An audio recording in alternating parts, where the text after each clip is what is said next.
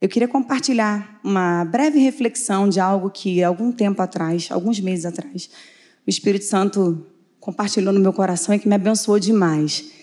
E aquilo que nos abençoa é para ser compartilhado, amém, queridos? Todas as vezes que você ler alguma coisa, que você ouvir alguma coisa que abençoe a sua vida, não guarda só para você, não. Compartilha. Você não precisa de um púlpito para compartilhar o que Deus tem falado no seu coração. Você pode compartilhar na sua casa, no seu hall de amigos, na sua família, no seu trabalho, porque a palavra de Deus ela abençoa.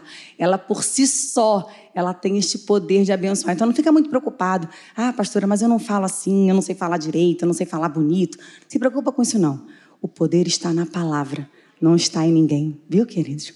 Então, eu vou ler com vocês do verso 8 ao verso 17. É um trechinho, né, um cadinho mais, um pouquinho maior, mas fica tranquilo que vai ser uma benção.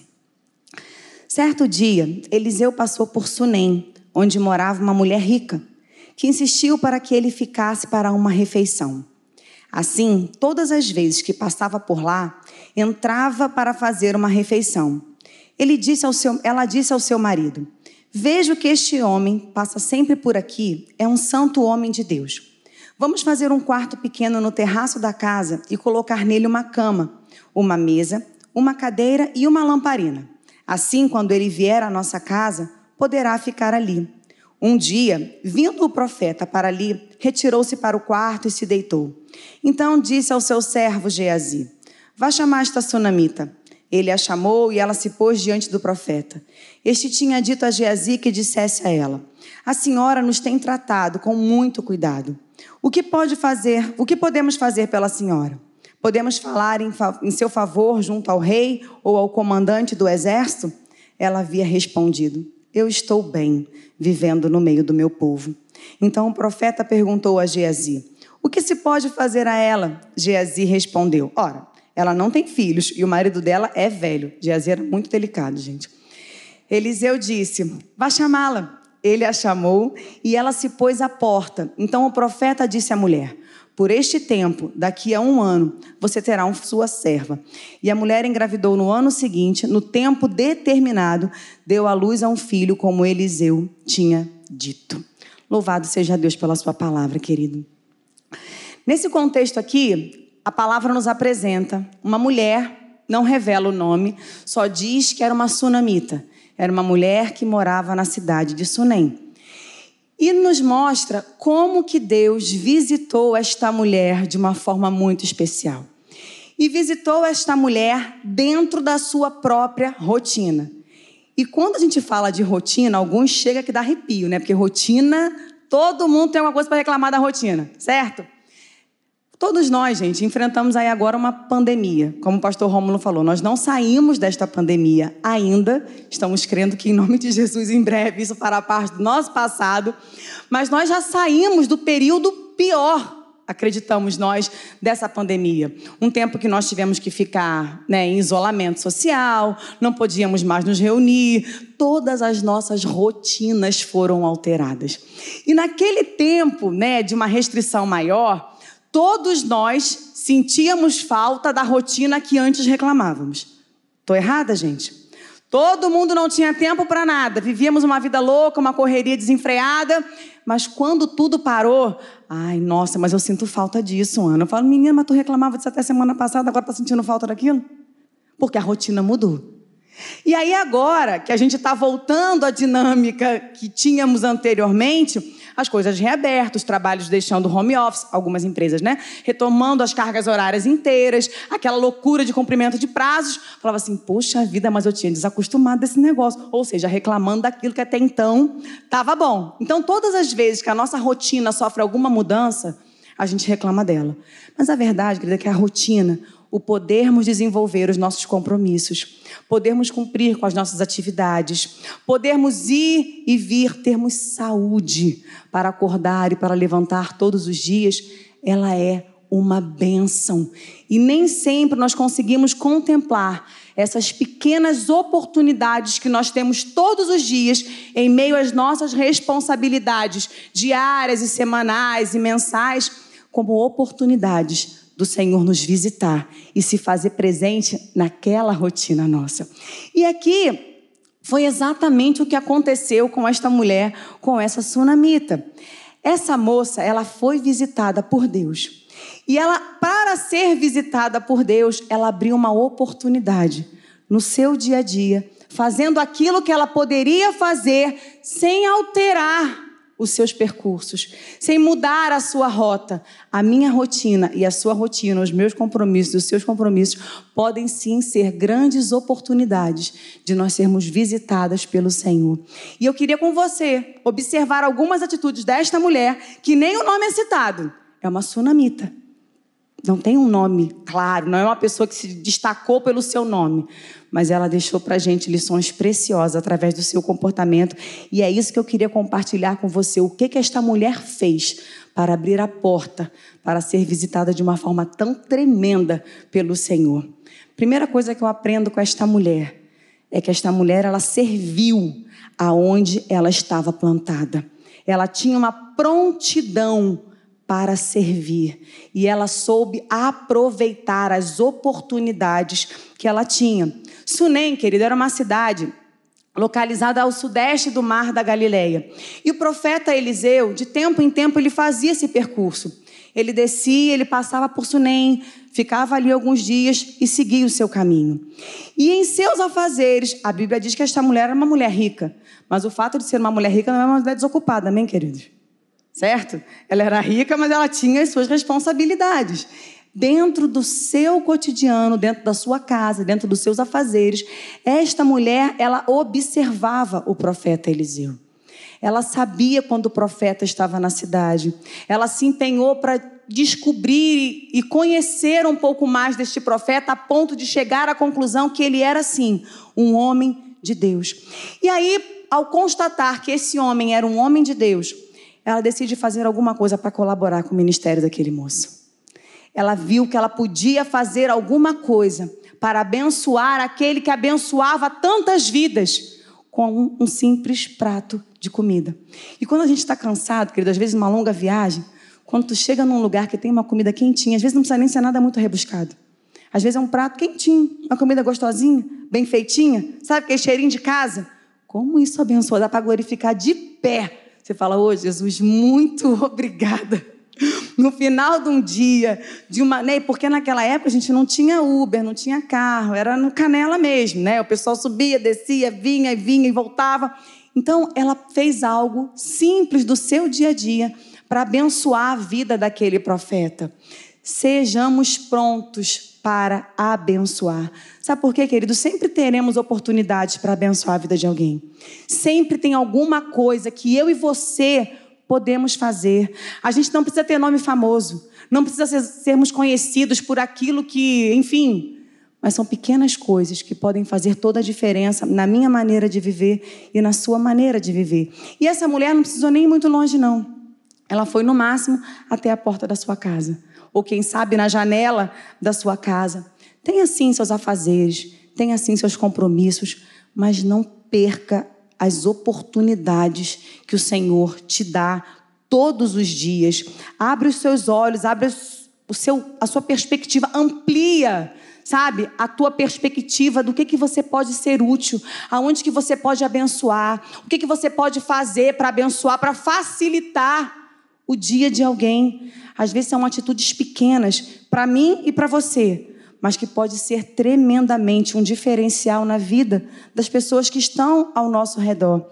Às vezes não é nem uma questão de recursos financeiros, às vezes é uma oração, às vezes é um sorriso, às vezes é um olha, eu estou orando por você. Às vezes você nem está perto, mas você pode mandar um WhatsApp. Às vezes é alguém que o Espírito Santo traz na tua memória durante o dia, no decorrer dos teus afazeres, o Espírito Santo te lembra de alguém. E aí você vai lá e você para um minuto e aí você manda um zap, você abençoa a vida de alguém, você compartilha um texto da palavra de Deus, como eu falei inicialmente.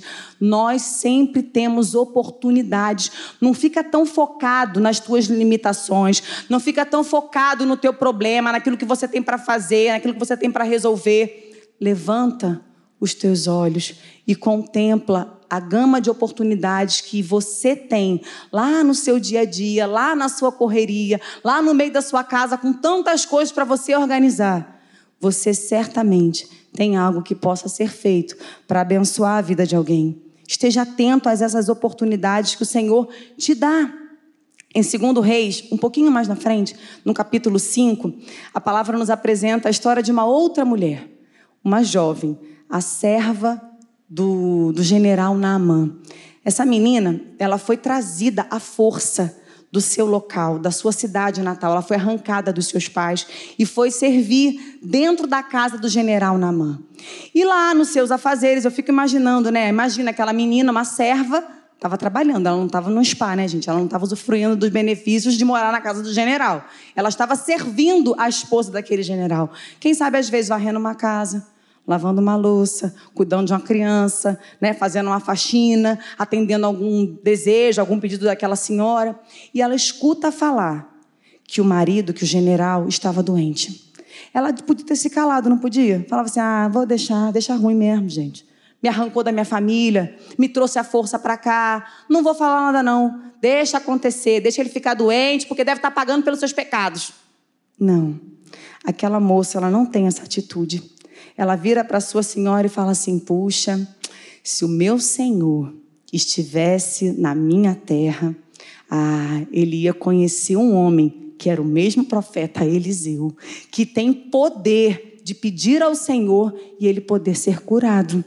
Ou seja, no meio daquele dia, de uma atividade como outra qualquer, aquela menina, ela estava servindo ao general e à sua esposa, mas ela estava a serviço de Deus, querido. Onde quer que você esteja, seja lá quem você esteja servindo no seu trabalho, porque nós, né, quem não é chefe recebe ordem, né, querido? Todos nós recebemos ordens, todos nós temos prazos, todos nós temos enfim, responsabilidades que precisam ser cumpridas. Mas no meio dessa gama toda que nós precisamos fazer e dar conta, nós precisamos não perder de vista aqueles que nos cercam, porque toda hora pode ser uma oportunidade do Espírito Santo usar a tua vida. Toda hora pode ser uma grande oportunidade do Senhor te usar e fazer o nome dele conhecido por aquilo que ele tem feito na sua vida, por aquilo que ele tem feito na sua história. Então esteja atento às oportunidades, esteja atento às portas que o Senhor tem aberto, porque muitas vezes nós perdemos sim grandes oportunidades de compartilharmos aquilo que o Senhor tem feito em nós e através de nós. Por quê? Porque nós somos, queridos, cooperadores do Senhor. A obra é do Senhor, amém? O Senhor Jesus já fez por mim e fez por você aquilo que nós não poderíamos fazer. Ele abriu mão da sua glória. O Verbo se fez carne. O Verbo habitou entre nós. O Verbo se entregou por amor a mim e por amor a você, porque por nós mesmos nós não poderíamos ter novamente acesso à presença do Deus Todo-Poderoso. Nós não teríamos a oportunidade de ter vida e vida com abundância. E Ele se entregou para pagar o preço que estava sobre mim e sobre você, porque o pecado faz separação entre nós e o nosso Senhor. E Ele nos conquistou este lugar. Ele nos deu esta vida nova. O Espírito Santo habita em nós e não é para ficar somente somente para nós, é em nós e através de nós. E quando nós atentamos para as oportunidades que o Espírito Santo nos dá, querido, o reino avança. E o reino tem que avançar. O reino tem que avançar e o reino avança quando você compartilha das boas novas. Jesus falava das boas novas do reino. Você tem as boas novas para falar. Então esteja pronto para servir. Não perca essas oportunidades que o Senhor te dá. Sabe por quê? Porque o, o consolo, ou melhor, os consolos que o Espírito Santo te traz, não é só para você. Tenha sempre isso em mente. O que Deus faz na sua vida não é só para você, é para você e para através de você. Para, como o salmista dizia lá no Salmo 126, para que as nações vejam e declarem grandes coisas o Senhor tem feito por eles. Tudo aquilo que Deus faz na sua vida, querida, é para testemunhar do quão grande Ele é. Do quão grande Ele é. Como Suzy falou aqui ainda há pouco, ela ainda não testemunhou dessa cura. Não sei se nós vamos ouvir esse testemunho ou não, mas nós precisamos continuar crendo. Mas fato é, estando curada ainda ou não, tem testemunho para contar. Tendo a resposta ou não, tem manifestação de Deus para contar. Sabe por quê, querido? A gente conta muito milagre, mas todo milagre tem a sua história. Toda vitória tem a sua trajetória. Não espera chegar lá no final para contar, não. Vai contando as bênçãos ao longo dessa trajetória. Vai testemunhando do cuidado de Deus. Vai atentando para as oportunidades que o Senhor tem te dado. Vai falando do que Deus tem feito na sua vida. As pessoas estão sedentas. Porque enquanto você fala, não é só para o outro, não. Porque quando você fala, você ouve e você é abençoado. Nós aprendemos também por repetição. Quanto mais você fala, mais você se lembra da bondade e da fidelidade do Senhor.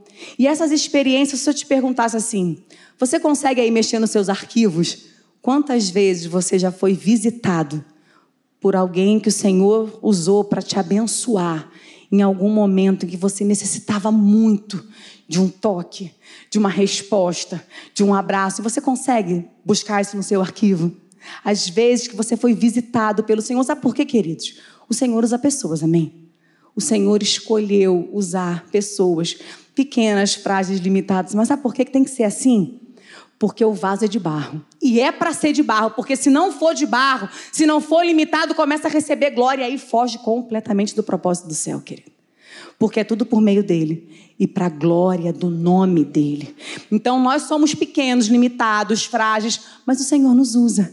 E quantas vezes nós somos visitados por pessoas que a gente fala assim: meu Deus, foi Deus que te mandou aqui. Nossa, foi Deus que te mandou me ligar. Nossa, foi de Deus eu ter te encontrado, porque a gente reconhece que são pessoas que estão sendo instrumentos do Senhor. Vai resolver o teu problema? Não porque só o Senhor tem poder para intervir. Mas vão trazer um refrigério, vão trazer um consolo, vão trazer a porção daquele dia, porque eu entendo que a nossa caminhada com Jesus, querido, é na dependência do pão nosso de cada dia.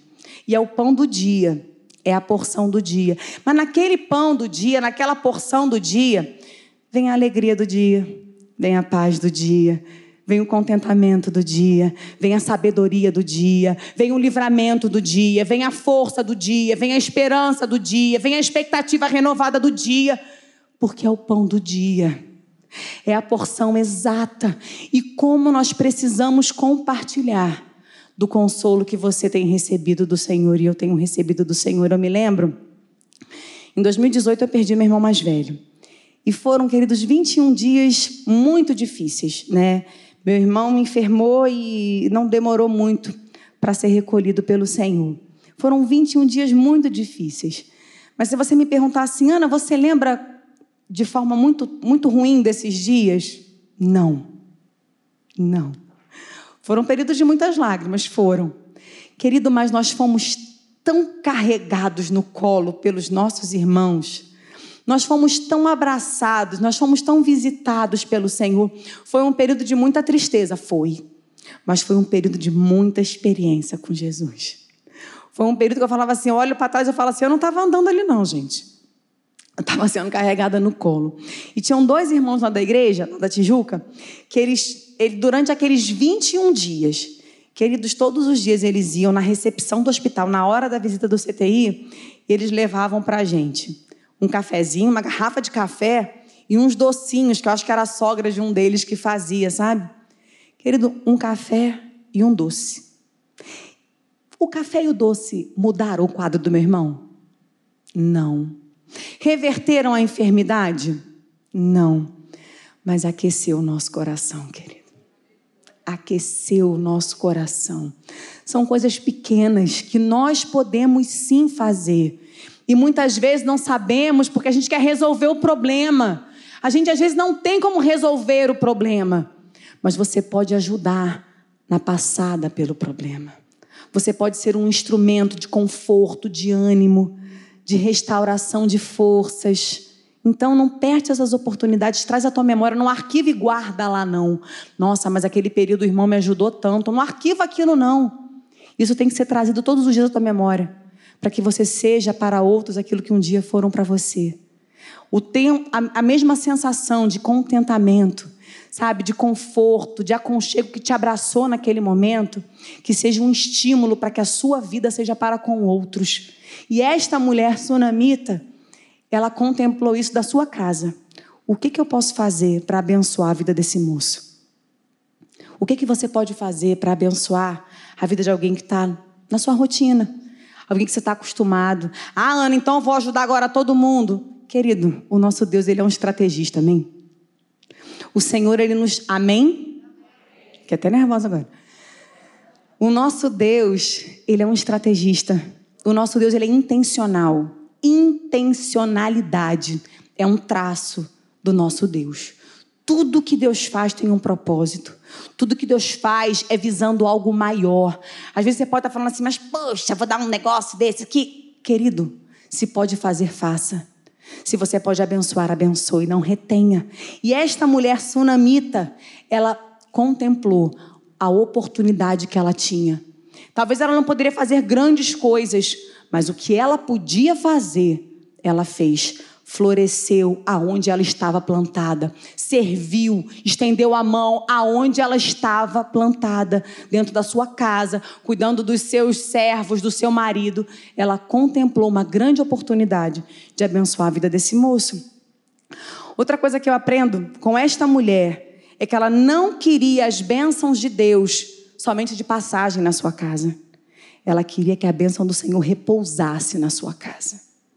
Ela apresenta para a gente um interesse progressivo. E como nós precisamos ter isso crescente no nosso coração, querido? Nós precisamos ansiar por cada vez mais termos maior intimidade com a presença do nosso Deus. Cada vez mais tempo e tempo de qualidade com o nosso Senhor. Porque, primeiro, ela pede para o marido o quê? Olha, vamos dar um prato de comida para esse profeta, porque ele passa aqui. E mulher, quando quer convencer, a gente tem essas habilidades, né, querido? Deus nos deu, né? Desculpa, faz parte. Mulher sabe utilizar-se né, daquilo que o Senhor deu para ela, quando ela tem sabedoria. Amém? Fecha parênteses. Então, assim, ela convenceu o seu esposo.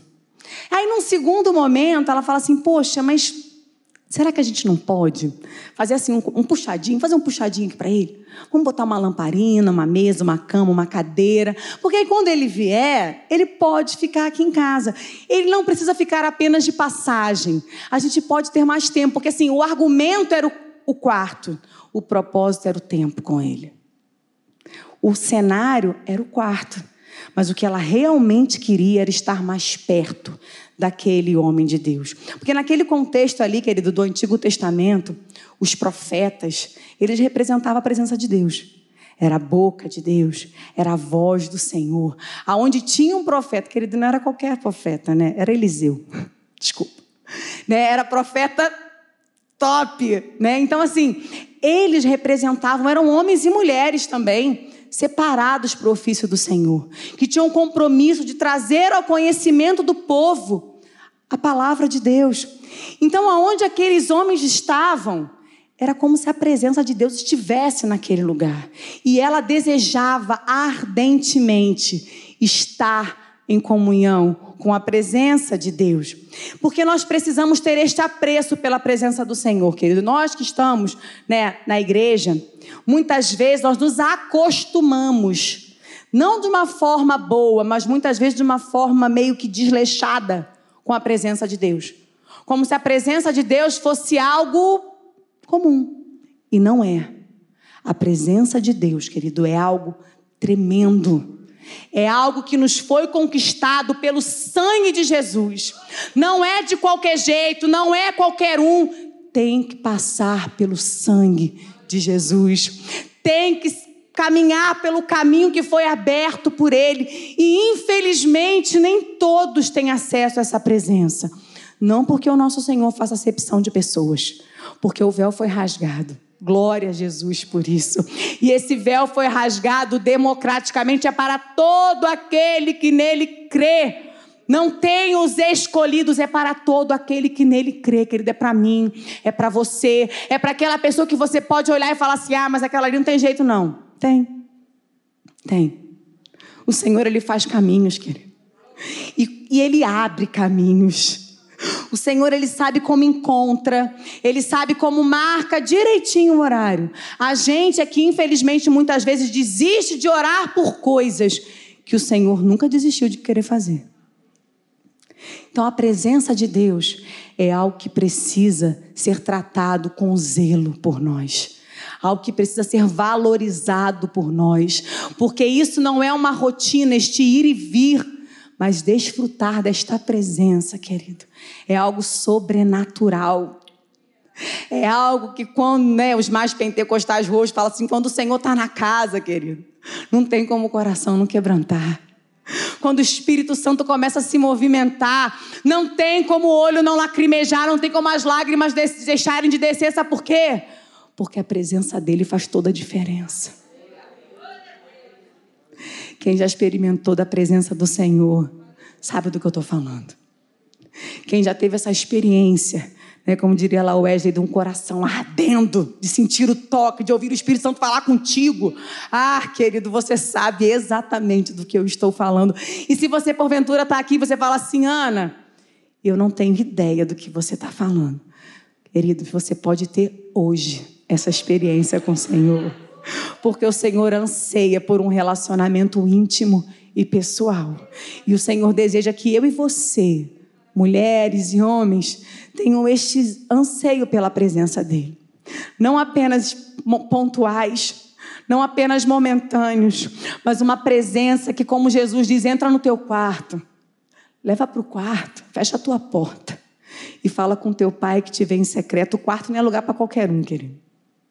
Quarto é lugar de intimidade. Quarto é lugar de transparência. Esse é o nível do entendimento e do relacionamento que o Senhor quer ter conosco. É este nível de relacionamento que o Senhor nos chama e nos convida. E você pode falar assim: Poxa, Ana, mas, querido, isso é para todos, para aqueles que querem. E esta mulher aqui, ela desejou algo a mais. Ela não queria apenas que, a bênção do Senhor, que a presença do Senhor passasse pela sua casa, passasse pela sua vida. Ela desejou que esta presença tivesse lugar na sua casa. E para isso, esta mulher, querida, ela fez obra. Ela abriu espaço. Literalmente, a palavra diz, né, que ela abriu espaço na casa dela. Porque até então a casa dela não tinha este cômodo. Se tinha, de repente, era um quartinho da, né? Aqueles quartinhos da bagunça que a gente tem? Guarda as coisas, entulha tudo, né? Ela abriu um espaço, como eu e você precisamos fazer também. Aqui foi literal. Abriu espaço, comprou cama, mandou fazer, mandou arrumar, ajeitou, para que o profeta tivesse lugar quando passasse por lá. Hoje, nós não precisamos abrir esse espaço físico, mas nós precisamos abrir espaço na nossa rotina, querido. Nós precisamos abrir espaço na nossa rotina. Sabe por quê? O nosso tempo, a nossa atenção, ela é preciosa. E existe hoje um sistema maligno, muito bem estruturado e organizado, para ocupar o seu tempo, o meu tempo, a minha mente e a sua mente.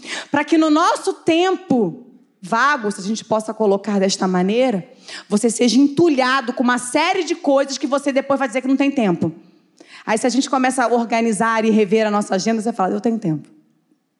Eu tenho tempo. A gente tem tempo para as coisas que a gente chama de prioridades na nossa vida. E muitas vezes, querido, é duro de dizer, mas é verdade. Eu falo isso assim para mim. Às vezes eu falo assim: ah, eu, é meu Senhor, é meu amado, é aquele que eu quero passar a minha eternidade. E às vezes na correria de um dia eu falo: meu Deus do céu, tem misericórdia. Eu digo que é minha prioridade. Eu digo que é o meu Senhor. E às vezes eu não tenho um tempo em 24 horas para estar com qualidade com Ele. Não estou falando tempo de você ir lendo, ou tempo de você ouvir uma mensagem. Estou falando de você ter tempo com o seu Senhor, sabe, querido? De você separar um horário na sua agenda. Tem que abrir espaço. Tem que abrir espaço. Eu lembro quando eu aprendi isso, eu falei, Jesus amado, a minha agenda é tão corrida. Meu dia começa tão cedo, termina tão tarde. Em que momento que eu vou ter tempo com Jesus? E aí, querido, o Espírito Santo foi revendo comigo a minha agenda, do meu dia. Sabe? Porque quando você fala assim, Senhor, toca na minha agenda. Me ajuda a organizar esse negócio aqui. O Espírito Santo me fez abrir um horário. Eu não vou falar não, porque cada um tem o seu tempo, o seu horário. Você tem um horário do dia que você é mais desperto, tem horários que você é mais sonolento. Eu costumava né, separar esse horário à noite. Dormi de joelho várias vezes. Acordava toda torta, que não é contorcionista. Mas não, aí o Espírito Santo falou assim: olha, orando, dormindo não rola. Eu falei: é, não rola não, Jesus, porque eu começo na oração e não consigo nem concluir, que ainda eu ouvi só falar comigo depois. Né? Orando sem cessar a madrugada inteira.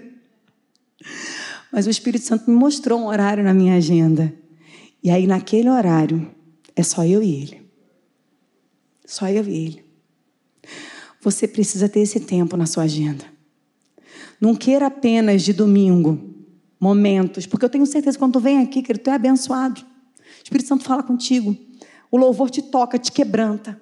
Aí, às vezes, tu passa a semana inteira numa seca espiritual esperando o próximo evento, ou o próximo domingo, ou o próximo sábado, ou o próximo culto, quando que na verdade o culto, a chama, ela deve arder continuamente sobre o altar. Ela não se apaga, ela não é acesa, né, e alimentada somente aos domingos, não. Ela é para ser alimentada diariamente, lá na sua casa, no seu relacionamento com Deus. Então abre um espaço. Faz esse propósito com Deus. Mas também assim, não precisa separar cinco horas. A gente precisa saber valorizar os pequenos começos, amém, queridos? Que não adianta tu querer ler dez capítulos da Bíblia para quem não lia nenhum, vai querer ler dez. Vai, tu vai entender ah, no primeiro, não vai entender nada que tu leu e vai ficar decepcionado. Fala assim, ah, tá vendo? A pastora falou, mas não faz nada disso comigo. Saiba reconhecer o valor dos pequenos começos. Comece no pequeno e vá crescendo, e vá amadurecendo, e vai deixando o Espírito Santo guiar esse desejo no seu coração, assim como foi crescente no coração da sunamita. Mas para isso também, às vezes, nós precisamos retirar algumas coisas da nossa vida. Porque a gente entulha. A gente abre espaço, vai entulhando um monte de coisa. Então tem que retirar. Tem coisas que precisam ser retiradas. Às vezes, hábitos. Você fala assim: ah, pastora, mas eu não sei viver sem isso, não. Sabe sim, amado. Sabe sim. Pode confiar na suficiência da cruz do Calvário.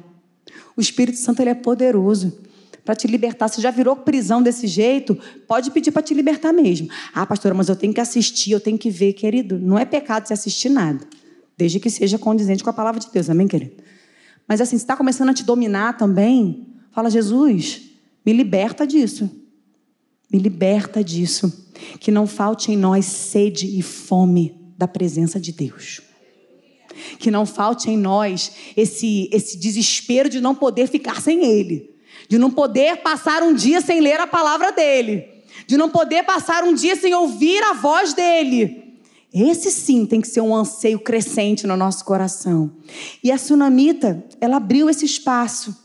Ela abriu a sua casa, ela abriu um cômodo para que a presença do Senhor repousasse dentro da sua casa, porque casa é lugar de intimidade. E é esse nível de relacionamento que o Senhor anseia com a minha vida e com a sua vida. Seja pronto, pronta para servir. Não se contente apenas com alguns momentos, mas deseja ardentemente ter a presença do Senhor constantemente na sua vida e na sua casa. Essa mulher também nos dá uma aula de gratidão a Deus. Nós precisamos praticar a gratidão. Tinha um louvor antigo, né, que falava assim: Senhor, faz-me mais grato a ti. Nós precisamos praticar a gratidão, reconhecer a bondade do Senhor nas pequenas coisas que Ele tem feito nas nossas vidas. Pratique o contentamento. Essa palavra eu aprendi há muito tempo atrás. O pastor Jacó, vocês conhecem o pastor Jacó? Jacozinho? Ele gravou um CD ainda com a falecida esposa dele, né? E ele falava de uma postura de contentamento. Gente, eu era um pinto, de tão novinha que eu era, mas eu ia na igreja com a minha mãe. E ele cantava aquilo, postura do contentamento. E aquilo me inundou. Falei, mãe, o que é postura de contentamento? Né? E eu fui aprendendo a ser contente, querido. É ser grato por aquilo que o Senhor já te tem dado. Esta mulher, ela não tinha todas as suas vontades realizadas. Ela não tinha todos os seus desejos atendidos. Ah, pastora, mas ela era rica, né? Sim, a Bíblia diz que ela era uma mulher rica. Mas o dinheiro não foi capaz de resolver todas as suas necessidades. O dinheiro ajuda em muitos momentos, mas ele não é o máximo para resolver tudo. O único para o qual não há impossíveis é o Senhor, querido. Esse sim. E esta mulher, ela pratica este contentamento quando ela diz para o profeta: Eu estou bem, vivendo no meio do meu povo, eu estou bem. Aquela mulher, querido, ela não tinha filhos. E não ter filhos naquele contexto era muito humilhante. Para uma mulher que não era capaz de gerar dentro deste contexto aqui, quando é narrada essa história, ela era, ela era vista como uma mulher que não tinha sobre si a bênção do Senhor. Mas independente dos rótulos que deram a ela, independente da trajetória que ela passou né, que ela viveu por uma limitação do próprio corpo dela. Aquela mulher não se tornou uma mulher amarga, ela não se tornou uma mulher com murmuração, ela era agradecida ao Senhor por tudo aquilo que ele tinha dado a ela. E ela viu as necessidades que estavam ao seu entorno. Ela contemplou as oportunidades que ela tinha de fazer o bem independente das suas necessidades. Ela tinha sua necessidade. Ela tinha algo que não havia ainda sido realizado, mas nem por isso esta limitação paralisou esta mulher e ela era grata. Que nós sejamos mais gratos, que nós possamos verbalizar, querido, testemunho. Dê, dê testemunho da sua vida. Seja grato ao Senhor. A gratidão, ela protege o nosso coração, sabia? A gratidão, ela protege o nosso coração. Quando você é grato a Deus, quando você verbaliza a gratidão ao Senhor, o seu coração é renovado. O seu coração, ele começa a contemplar. Tem um outro corinho antigo também que falava assim: conta as bênçãos. Conta não apenas de numerar, mas conta para os outros, compartilha o que Deus tem feito na sua vida. E termina o corinho que você há de ver surpreso o quanto Deus já te fez. Pratica o contentamento. A gente é pronto para reclamar do que a gente ainda não tem. A gente é pronto para pontuar o que a gente não alcançou. O que nós ainda estamos esperando de Deus. Seja grato. Seja grato. Chega ao Senhor. Chegue ao Senhor, abre o teu coração, rasga teus sentimentos na presença de Deus, compartilha com Ele as tuas dores, chora na presença do Senhor, mas não deixe de agradecê-lo. Não deixe de agradecê-lo primeiro pela sua presença na sua vida, querido. Porque você poderia passar por tudo que tu já passou e está passando sozinho, mas você tem um consolador com você.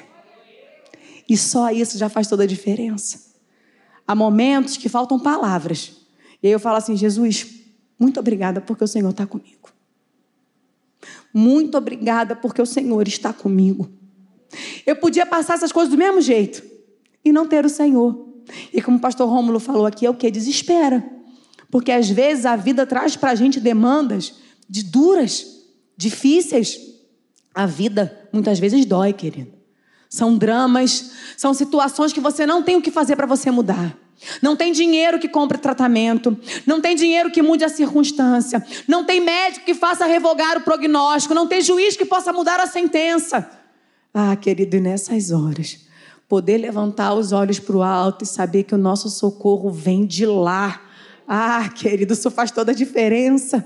Então seja grato, seja grato. Quando teu coração estiver desanimado, quando o coração tiver, ah, borocochô, começa a lembrar para ele tudo aquilo que Deus já te fez.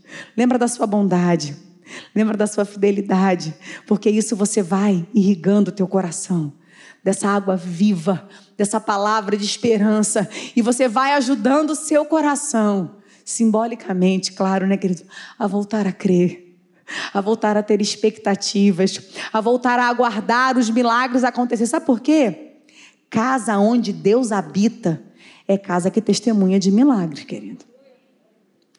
Essa mulher viveu o que ela viveu porque ela abriu a porta da vida da casa dela para que o sobrenatural pudesse acontecer. Ela não fez motivada por isso. E quando nós avançamos no contexto da história, a gente vê que ela não queria nem tocar em alguns assuntos com o profeta. Ela não fez para, ela fez porque ela queria servir. Ela queria estar na presença do Senhor, ela queria estar em comunhão, ela queria desfrutar daquela presença tão especial a ponto de reorganizar toda a sua vida para que aquele profeta que representava a presença do Senhor tivesse lugar na sua casa. Seja grato ao Senhor, pratique, verbalize esta gratidão e não se esqueça de agradecer. Senhor, eu estou bem, eu estou vivendo no meio do meu povo. Aquilo que eu preciso, o Senhor tem suprido. Não é tudo que eu quero. O Senhor não nos faz filhos mimados, amém, queridos? Tem uma teologia doida por aí que diz que Deus vai fazer, Deus vai dar. Isso não entende o que é soberania. Ele é Senhor. Senhor, ele tem a liberdade de deliberar o que for de acordo com a sua vontade. Sabe por quê, querido? Até o não de Deus é prova de amor para com as nossas vidas. É porque a gente é muito limitado. E quando alguém não faz a nossa vontade, a gente acha que não é amado. E a gente transfere isso para Deus do mesmo jeito. Porque o que se ensina hoje é que assim, me amar é fazer todas as minhas vontades. Se não faz é porque não me ama. Com Deus não tem nada a ver isso, querido. Certa vez eu estava orando e o Espírito Santo falou isso comigo, Ana. Eu não demonstro meu amor dando coisas. Eu demonstro meu amor estando com você todos os dias. Querido, isso é muito forte. O Senhor não demonstra o amor por você te dando coisas. O Senhor demonstra o seu amor por você, estando contigo todos os dias, estando ao seu lado em todos os momentos. Isso é amor, isso é companheirismo, isso é fidelidade, isso é lealdade. Esse é o caráter do Deus que nós servimos. Não é um gênio da lâmpada que me dá três desejos e eu falo o que eu quiser. Não, isso não é amor. E aqui, querido, ela fala assim, né? Ela confia numa provisão sobrenatural. Porque assim, se o profeta Eliseu chegasse para mim e perguntasse assim, Ana, o que, que, eu posso fazer por você? Eu falo, só tem um minuto? Senta aqui um pouquinho. Vamos conversar. O que, que você faria se um profeta, nesse contexto aqui, um homem que tinha assim, uma ligação direta com Deus, perguntasse para você: que, que, eu posso fazer por você? O que, que você ia responder? Será que você ia falar assim: eu não quero nada, não. Não, eu, hoje eu não. Não, tá bem, tá tudo certo. Esta mulher, querida, ela dá uma aula de contentamento. Ela aproveita ainda para testemunhar: olha, eu estou bem. E esta mulher tinha uma necessidade gritante, que até o Eliseu, no seu nenhum fino trato, foi capaz de perceber, querido. Eliseu não, Geazi. Olha, o marido dela é velho, o senhor já viu, né? Então, né? Não dá para resolver o problema. tá difícil, né? A moça já tá, né? E aí tem esse, mais esse agravante na situação. Ela não fala nada, querido. Sabe por quê? Alguns assuntos são tão particulares que é só você e o Senhor. Ele não oferece assim, que eu possa interceder junto ao rei, junto ao general. Querido, que rei? O rei não podia fazer nada por ela. O general, o governador não poderia fazer nada por ela. E ela sabia disso. Se alguém poderia fazer algo, esse alguém era o Senhor. Não é da mão do homem que aguardamos, seja lá o que for. Deus usa, Deus usa. Mas a nossa esperança viva é o Senhor. A nossa expectativa não tem que estar em homens, é para estar no Senhor. E é muito interessante, já que já vou caminhando aqui para a gente concluir, que essa cidade, Sunem, o significado dela é lugar de repouso. Coisa linda. Uma cidade onde o profeta encontrou o repouso do seu dia, das suas andanças, um lugar para descansar, para ser bem cuidado. E também onde nós somos apresentados a uma mulher que apesar de todas as suas circunstâncias, apesar de todos os seus rótulos, de todas as dificuldades que ela possa ter enfrentado na sua trajetória, uma mulher que encontrou repouso também nos cuidados do Senhor. Ela tinha as suas necessidades, ela tinha um pedido, um anseio guardado no seu coração. Mas aquela mulher, ela decidiu entregar tudo nas mãos e na confiança do agir do Senhor. Ela decidiu ser um porto de acolhida para todos aqueles que tivessem alguma necessidade que ela pudesse fazer algo para abençoar. E quando o profeta pergunta e ela não responde, eu creio que inspirado por Deus, ele volta a insistir com Geazi. O que a gente pode fazer por ela? Sabe por quê, querido? Não há nada que você faça para o Senhor que o Senhor não possa te retribuir infinitamente mais. A gente não faz nada por barganha, porque também não tem nada que a gente possa fazer para o Senhor que seja digno dele, amém, querido? Né? A gente, tudo que a gente faz é capacitado pelo Espírito Santo. Porque se não for capacitado, enfim, não vai cumprir o seu propósito principal, que é glorificar o nome do Senhor Jesus. Então, esta mulher, ela é um canal de bênção.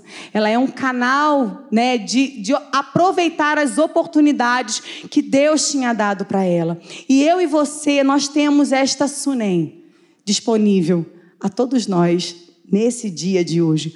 Na carta aos Hebreus, no capítulo 4, no verso 16, a palavra diz assim: portanto, acheguemos-nos do trono da graça com confiança, a fim de recebermos misericórdia e encontrarmos graça para ajuda em momento oportuno. O trono da graça é esse lugar de repouso. O trono da graça é esse lugar de descanso.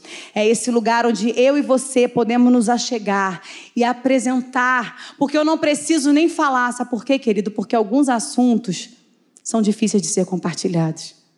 Alguns assuntos, quando ele toca nessa questão, ela fala assim: não, Senhor, não vamos entrar nessa história, não. Deixa esse assunto para depois, deixa, deixa, deixa isso quieto. Porque anos de frustração, anos de expectativas não correspondidas, e muitas vezes na nossa vida acontece do mesmo jeito. São circunstâncias que você sonhou, que você esperou, que você planejou e que você, assim como a Sonamita, já colocou às vezes uma pedra nesse assunto. Você fala assim: não quero mais falar sobre isso. Mas o Senhor, Ele sabe do que vai no seu coração. Porque o clamor, muitas vezes, ele não é da boca. Porque às vezes as palavras secam, querido. As palavras secam. E a gente não consegue dar da forma aquilo que está aqui dentro. Mas o Senhor, Ele sabe ler sentimentos. O Senhor, Ele sabe ler lágrimas. O Senhor sabe compreender exatamente aonde foi que o teu coração deixou de acreditar. Aonde foi que o teu coração deixou de esperar? Aonde foi que o teu coração deixou de ter expectativas? E ele não precisou que ela falasse nada, porque esse é o nível de intimidade do nosso Deus. E o Senhor usa lá a boca do profeta para falar o que ele faria o que ele traria à existência, algo que naturalmente nem dinheiro, nem o rei, nem governador, ninguém poderia fazer por ela.